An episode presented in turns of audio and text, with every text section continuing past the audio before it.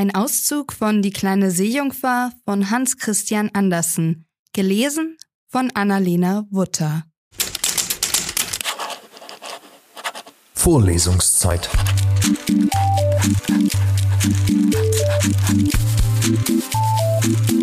Der Geschichten-Podcast für jede Gelegenheit.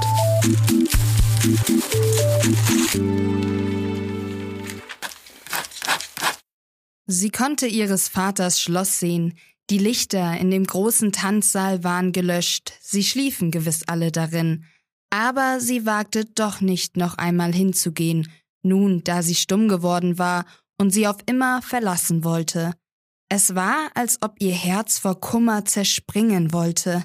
Sie schlich sich in den Garten, nahm eine Blume von jeder Schwester Beet, warf tausend Küsshände zum Schlosse hin und stieg durch die dunkelblaue See empor. Die Sonne war noch nicht aufgegangen, als sie des Prinzen Schloss erblickte und die prächtige Marmortreppe emporstieg. Der Mond schien wundersam klar. Die kleine Seejungfer trank den brennend scharfen Trank, und es war ihr, als ob ein zweischneidiges Schwert durch ihre feinen Glieder ging. Sie wurde darüber ohnmächtig und lag wie tot da. Als die Sonne über die See schien, erwachte sie und fühlte einen schneidenden Schmerz, aber gerade vor ihr stand der schöne junge Prinz. Er heftete seine kohlschwarzen Augen auf sie, so dass sie die ihren niederschlug, und nun sah sie, dass ihr Fischschwanz fort war und sie die niedlichsten kleinen weißen Füßchen hatte, die nur ein Mädchen haben kann. Aber sie war ganz nackend, darum hüllte sie sich in ihr langes, dichtes Haar. Der Prinz fragte, wer sie wäre und wie sie hierher gekommen sei, und sie sah ihn mild, aber doch so traurig mit ihren dunkelblauen Augen an. Sprechen konnte sie ja nicht. Da nahm er sie bei der Hand und führte sie in das Schloss. Jeder Schritt, den sie tat, war, wie die Hexe es ihr vorausgesagt hatte, als ob sie auf spitzige Nadeln und scharfe Messer träte, aber das erduldete sie gerne. An des Prinzen Hand stieg sie so leicht wie eine Seifenblase empor, und er und alle anderen verwunderten sich über ihren anmutig dahinschwebenden Gang. Mit köstlichen Kleidern aus Seide und Musselin wurde sie nun bekleidet. Sie war die schönste im Schlosse, aber sie war stumm, konnte weder singen noch sprechen. Wunderschöne Sklavinnen, gekleidet in Seide und Gold, traten hervor und sangen vor dem Prinzen und seinen königlichen Eltern. Eine von ihnen sang schöner als die anderen, und der Prinz klatschte in die Hände und lächelte ihr zu. Da ward die kleine Seejungfer traurig. Sie wusste, dass sie selbst weit schöner gesungen hatte, und sie dachte, oh wüsste er nur, dass ich, um in seiner Nähe zu sein, meine Stimme für alle Ewigkeit hingegeben habe. Nun tanzten die Sklavinnen lieblich schwebende Tänze zu der herrlichsten Musik. Da hob die kleine Seejungfer ihre schönen weißen Arme, erhob sich auf den Zehenspitzen und schwebte über dem Boden hin, und sie tanzte, wie noch keine getanzt hatte. Bei jeder Bewegung offenbarte sich ihre Schönheit anmutiger, und ihre Augen sprachen tiefer zum Herzen als der Gesang der Sklavinnen. Alle waren entzückt, besonders aber der Prinz, der sie sein kleines Findelkind nannte, und sie tanzte fort und fort, ob auch bei jedem Male, wenn ihr Fuß die Erde berührte, sie einen Schmerz fühlte, als ob sie auf scharfe Messer träte. Der Prinz sagte, dass sie immer bei ihm bleiben müsse, und sie bekam die Erlaubnis, vor seiner Tür auf einem samtenen Kissen zu schlafen. Er ließ ihr eine Knabentracht nähen, damit sie ihm auch zu Pferde folgen könne. Sie ritten durch die duftenden Wälder, wo die Zweige an ihre Schulter schlugen und die kleinen Vögel unter den frischen Blättern sangen. Sie kletterte mit dem Prinzen die hohen Berge hinauf, und obgleich ihre feinen Füße bluteten, dass selbst die anderen es sahen, lachte sie dessen und folgte ihm doch, bis sie die Wolken unter sich dahin segeln sahen, wie einen Schwarm Vögel, der nach fremden Ländern zog. Daheim auf des Prinzen Schloss, wenn nachts die anderen schliefen, ging sie die breite Marmortreppe hinab. Es kühlte ihre brennenden Füße, im kalten Meereswasser zu stehen, und dann dachte sie derer unten in der Tiefe. Eines Nachts kamen ihre Schwestern Arm in Arm. Sie sangen so traurig, während sie über das Wasser dahinschwammen, und sie winkte ihnen zu, und sie erkannten sie und erzählten, wie traurig sie alle um sie seien. Sie besuchten sie von nun an jede Nacht, und in einer Nacht sah sie weit draußen die alte Großmutter, die seit vielen Jahren nicht mehr über dem Wasser gewesen war, und den Meerkönig mit seiner Krone auf dem Haupte. Sie streckten die Arme nach ihr aus, aber wagten sich nicht so nahe ans Land wie die Schwestern. Tag für Tag wurde sie dem Prinzen lieber. Er hatte sie lieb, wie man ein gutes und liebes Kind gern hat, aber sie zu seiner Königin zu machen, kam ihm nicht in den Sinn. Und sie musste doch seine Frau werden, sonst erhielt sie keine unsterbliche Seele und musste an seinem Hochzeitsmorgen zu Schaum vergehen. Hast du mich nicht am liebsten von allen? schien der kleinen Seejungfer Augen zu fragen, wenn er sie in seine Arme nahm und sie auf die schöne Stirn küsste. Ja, du bist mir die Liebste, sagte der Prinz, denn du hast das beste Herz von allen. Du bist mir am meisten ergeben und du gleichst einem jungen Mädchen, das ich einmal sah, aber gewiss nie wieder finden werde. Ich war auf einem Schiffe, das unterging. Die Wogen trieben mich bei einem heiligen Tempel an das Land, wo mehrere junge Mädchen die Tempeldienste verrichteten. Die jüngste fand mich am Meeresufer und rettete mir das Leben. Ich sah sie nur zweimal. Sie ist die einzige in dieser Welt, die ich lieben könnte, aber du gleichst ihr, du verdrängst fast ihr Bild in meiner Seele. Sie gehört dem heiligen Tempel an, und deshalb hat mein Glücksengel dich mir gesendet. Nie wollen wir uns trennen. Ach, er weiß nicht, dass ich sein Leben gerettet habe, dachte die kleine Seejungfer.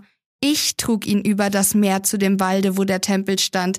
Ich saß hinter dem Schaum und passte auf, ob Menschen kommen würden. Ich sah das schöne Mädchen, das er mehr liebt als mich. Und die Seejungfer seufzte tief, denn weinen konnte sie nicht. Das Mädchen gehört dem heiligen Tempel an, hat er gesagt. Sie kommen nie in die Welt hinaus, sie begegnen einander nicht mehr. Ich bin bei ihm, sehe ihn jeden Tag. Ich will ihn pflegen, ihn lieben, ihm mein Leben opfern. Aber nun sollte der Prinz sich verheiraten, mit des Nachbarkönigs schöner Tochter, erzählte man. Deshalb rüstete er auch ein so prächtiges Schiff aus. Der Prinz reist, um des Nachbarkönigs Länder kennenzulernen, hieß es allerdings, aber es geschah im Grunde genommen, um des Nachbarkönigs Tochter kennenzulernen. Ein großes Gefolge sollte ihn begleiten, aber die kleine Seejungfer schüttelte das Haupt und lächelte. Sie kannte die Gedanken des Prinzen weit besser als alle anderen. Ich soll reisen, hatte er ihr gesagt, ich soll die schöne Prinzessin sehen, meine Eltern verlangen das. Aber zwingen wollen sie mich nicht, sie als meine Braut heimzuführen. Ich kann sie ja nicht lieben. Sie gleicht nicht dem schönen Mädchen im Tempel, der du gleich siehst. Sollte ich einmal eine Braut wählen, so würdest er du es werden. Du, mein stummes Findelkind mit den sprechenden Augen. Und er küsste ihren roten Mund, spielte mit ihren langen Haaren und legte sein Haupt an ihr Herz, das vom Menschenglück und einer unsterblichen Seele träumte. Du hast doch keine Furcht vor dem Meere, mein stummes Kind, sagte er, als sie auf dem prächtigen Schiffe standen, das ihn des Nachbarkönigs Land führen sollte. Und er erzählte ihr von Sturm und Windstille, von seltsamen Fischen in der Tiefe und was der Taucher dort gesehen hatte.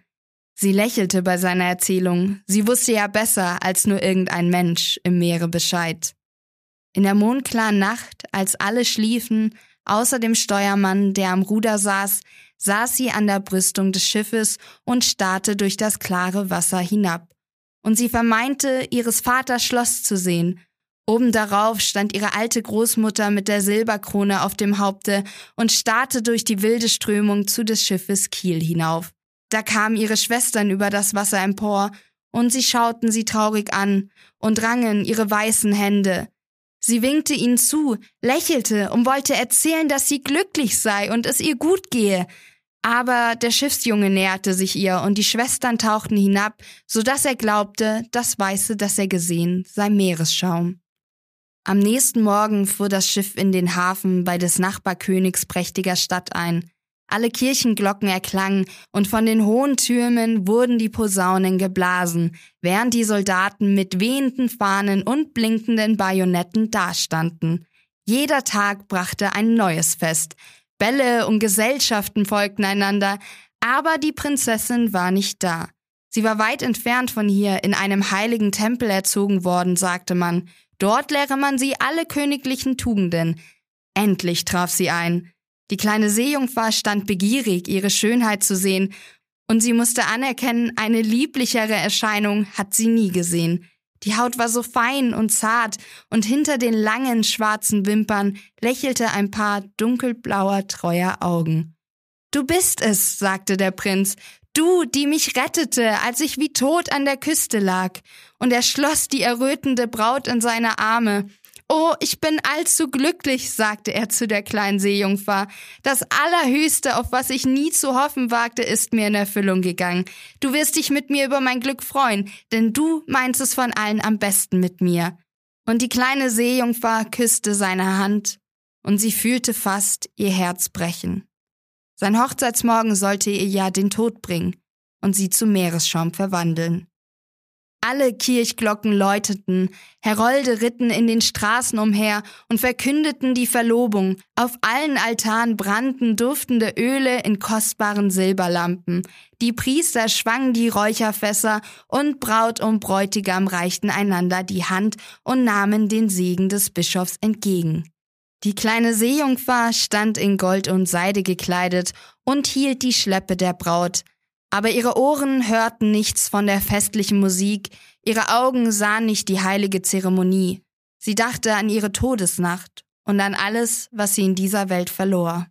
Noch am selben Abend gingen Braut und Bräutigam an Bord des Schiffes.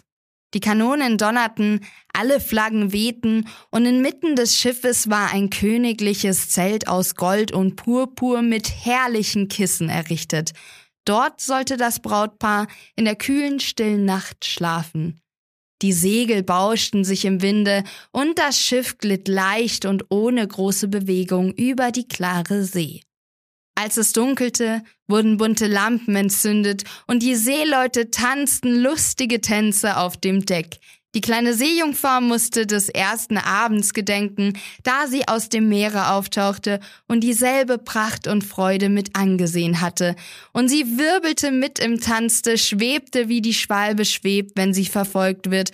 Und alle jubelten ihr Bewunderung zu, denn noch nie hatte sie so wundersam getanzt. Es schnitt wie mit scharfen Messern in ihre zarten Füße, aber sie fühlte es nicht, denn weit mehr schmerzte ihr Herz. Sie wusste, an diesem Abend sah sie ihn zum letzten Male. Ihn, um dessen Willen sie die Heimat verlassen hatte, für den sie ihre herrliche Stimme hingegeben hatte und für den sie täglich unendliche Qualen erlitten hatte, ohne dass er es auch nur ahnte. Es war die letzte Nacht, dass sie dieselbe Luft mit ihm atmete, das tiefe Meer und den blauen Sternenhimmel erblickte. Ewige Nacht ohne Gedanken und Träume warteten ihrer, die eine Seele nicht hatte und sie nimmermehr gewinnen konnte. Und ringsum war Lust und Fröhlichkeit auf dem Schiffe bis weit über Mitternacht hinaus. Sie lächelte und tanzte mit Todesgedanken im Herzen. Der Prinz küsste seine schöne Braut und sie spielte mit seinem schwarzen Haar und Arm in Arm ging sie zur Ruhe in das prächtige Zelt. Es wurde ruhig und still auf dem Schiffe. Nur der Steuermann stand am Ruder. Die kleine Seejungfer legte ihre weißen Arme auf die Schiffsbrüstung und sah nach Osten der Morgenröte entgegen. Der erste Sonnenstrahl, wusste sie, würde sie töten. Da sah sie ihre Schwestern aus dem Meere aufsteigen. Sie waren bleich wie sie selbst. Ihre langen, schönen Haare wehten nicht mehr im Winde. Sie waren abgeschnitten. Wir haben sie der Hexe gegeben, damit sie dir Hilfe bringen sollte und du nicht in dieser Nacht sterben musst. Sie hat uns ein Messer gegeben. Hier ist es. Siehst du, wie scharf es ist? Bevor die Sonne aufgeht, musst du es dem Prinzen ins Herz stoßen, und wenn sein warmes Blut über deine Füße spritzt, wachsen sie zu einem Fischschwanz zusammen, und du wirst wieder eine Seejungfer, kannst zu uns ins Wasser herniedersteigen und noch 300 Jahre leben, ehe du zu totem, kaltem Meeresschaum wirst. Beeile dich, er oder du musst sterben, bevor die Sonne aufgeht. Unsere alte Großmutter trauert so sehr, dass ihr weißes Haar abgefallen ist, wie das unsere von der Schere der Hexe. Töte den Prinzen und komm zurück. Beeil dich. Siehst du den roten Streifen am Himmel? In wenigen Minuten steigt die Sonne empor, und dann musst du sterben. Und sie stießen einen tiefen Seufzer aus und versanken in den Wogen. Die kleine Seejungfer zog den purpurnen Teppich vor dem Zelte fort, und sie sah die schöne Braut, ihr Haupt an der Brust des Prinzen gebettet ruhen. Da beugte sie sich nieder, küsste ihn auf seine schöne Stirn, sah zum Himmel auf, wo die Morgenröte mehr und mehr aufleuchtete, sah auf das scharfe Messer und heftete die Augen wieder auf den Prinzen, der im Traume den Namen seiner Braut flüsterte. Sie nur lebte in seinen Gedanken, und das Messer zitterte in der Hand der Seejungfer. Dann aber schleuderte sie es weit hinaus in die Wogen. Sie glänzten rot, und wo es hinfiel, sah es aus, als ob Blutstropfen aus dem Wasser aufquollen. Noch einmal sah sie mit halb gebrochenem Auge auf den Prinzen, dann stürzte sie sich vom Schiffe ins Meer hinab und fühlte, wie ihre Glieder sich in Schaum auflösten. Nun stieg die Sonne aus dem Meere empor. Ihre Strahlen fielen so mild und warm auf den todeskalten Meeresschaum, und die kleine Seejungfer fühlte den Tod nicht. Sie sah die klare Sonne, und über ihr schwebten Hunderte von herrlichen, durchsichtigen Geschöpfen, durch sie hindurch konnte sie des Schiffes weiße Segel sehen und des Himmels rote Wolken. Ihre Stimmen waren wie Musik, aber so geisterhaft, dass kein menschliches Ohr sie vernehmen konnte, ebenso wie kein menschliches Auge sie wahrnehmen konnte. Ohne Flügel schwebten sie durch ihre eigene Leichtigkeit in der Luft dahin. Die kleine Seejungfer sah, dass sie einen Körper hatte wie diese Wesen, der sich mehr und mehr aus dem Schaume erhob. Zu wem komme ich? fragte sie, und ihre Stimme klang wie die der anderen Wesen, so geisterhaft zart, dass keine irdische Musik es wiederzugeben vermag. Zu den Töchtern der Luft, antworteten die anderen. Seejungfrauen haben keine unsterbliche Seele und können nie eine erringen, es sei denn, dass sie die Liebe eines Menschen gewinnen. Von einer fremden Macht hängt ihr ewiges Dasein ab. Die Töchter der Luft haben auch keine unsterbliche Seele, aber sie können sich durch gute Taten selbst eine schaffen. Wir fliegen zu den warmen Ländern, wo die schwüle Pestluft die Menschen tötet. Dort fächeln wir Kühlung. Wir verbreiten den Duft der Blumen durch die Lüfte und senden Erquickung und Heilung.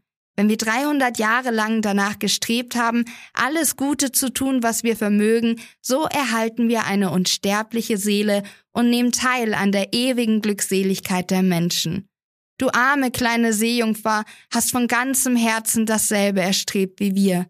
Du hast gelitten und geduldet, hast dich nun zur Welt der Luftgeister erhoben und kannst jetzt selbst durch gute Werke dir eine unsterbliche Seele erschaffen, nach 300 Jahren. Und die kleine Seejungfer hob ihre durchsichtigen Arme empor zu Gottes Sonne und zum ersten Male fühlte sie Tränen in ihre Augen steigen. Auf dem Schiffe erwachte wieder Geräusch und Leben, Sie sah den Prinzen mit seiner schönen Braut nach ihr suchen. Wehmütig starrten sie in den wogenden Schaum, als ob sie wüssten, dass sie sich in die Wogen gestürzt hatte. Unsichtbar küsste sie die Stirn der Braut, lächelte dem Prinzen zu und stieg dann mit den anderen Kindern der Luft zu der rosenroten Wolke hinauf, die über ihnen dahin segelte. In 300 Jahren schweben wir so in Gottes Reich. Auch noch frühzeitiger können wir dorthin gelangen flüsterte eine der Lufttöchter ihr zu. Unsichtbar schweben wir in die Häuser der Menschen, wo Kinder sind, und um jeden Tag, an dem wir ein gutes Kind finden, das seinen Eltern Freude macht und ihre Liebe verdient, verkürzt Gott unsere Prüfungszeit. Das Kind weiß nicht, wann wir in die Stube fliegen, und wenn wir vor Freude über ein Kind lächeln, so wird uns ein Jahr von dem 300 geschenkt. Aber wenn wir ein unartiges und böses Kind sehen, dann müssen wir Tränen des Kummers vergießen, und jede Träne legt unsere Prüfungszeit einen Tag hinzu. Vorlesungszeit. Vorlesungszeit ist eine M945 Produktion. Ein Angebot der Media School Bayern.